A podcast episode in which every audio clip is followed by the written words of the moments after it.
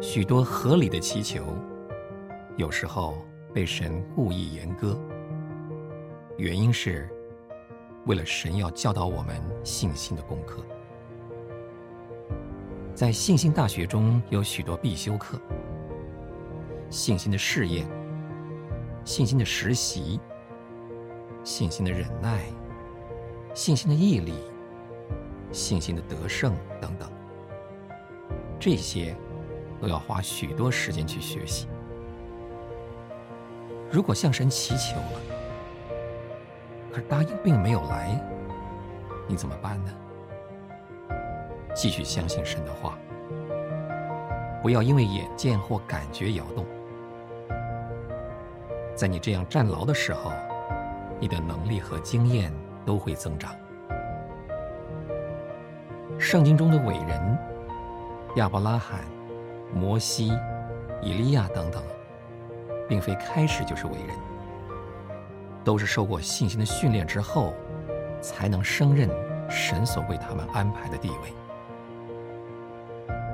就像约瑟，诗篇一百零五篇十九节说：“耶和华的话试炼他，试炼他的，并不是囚犯生活的苦楚，而是早年神在梦中应许他的话，他将比他的哥哥们更高贵。”这句话常在他面前。按照他一生的经过，这个应许的实现。好像是不可能了。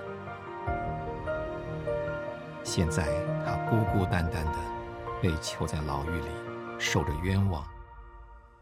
别人应该下狱的，倒得了释放。他在监中不知祈求过多少次，求神使他恢复自由。可是神故意把他的祈求严歌，好使他在绝望中。多学习信心的功课，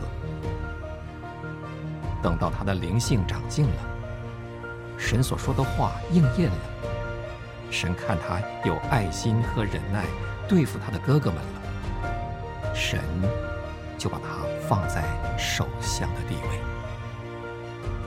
这样的经历是非常难受的。当神宣布他的心意之后，过了好久，仍然不实现。这是非常难忍的事情，但是这就是信心的训练。这训练能使我们更认识神。你们的信心既被试验，就比那被火试验仍然能坏的金子更显宝贵。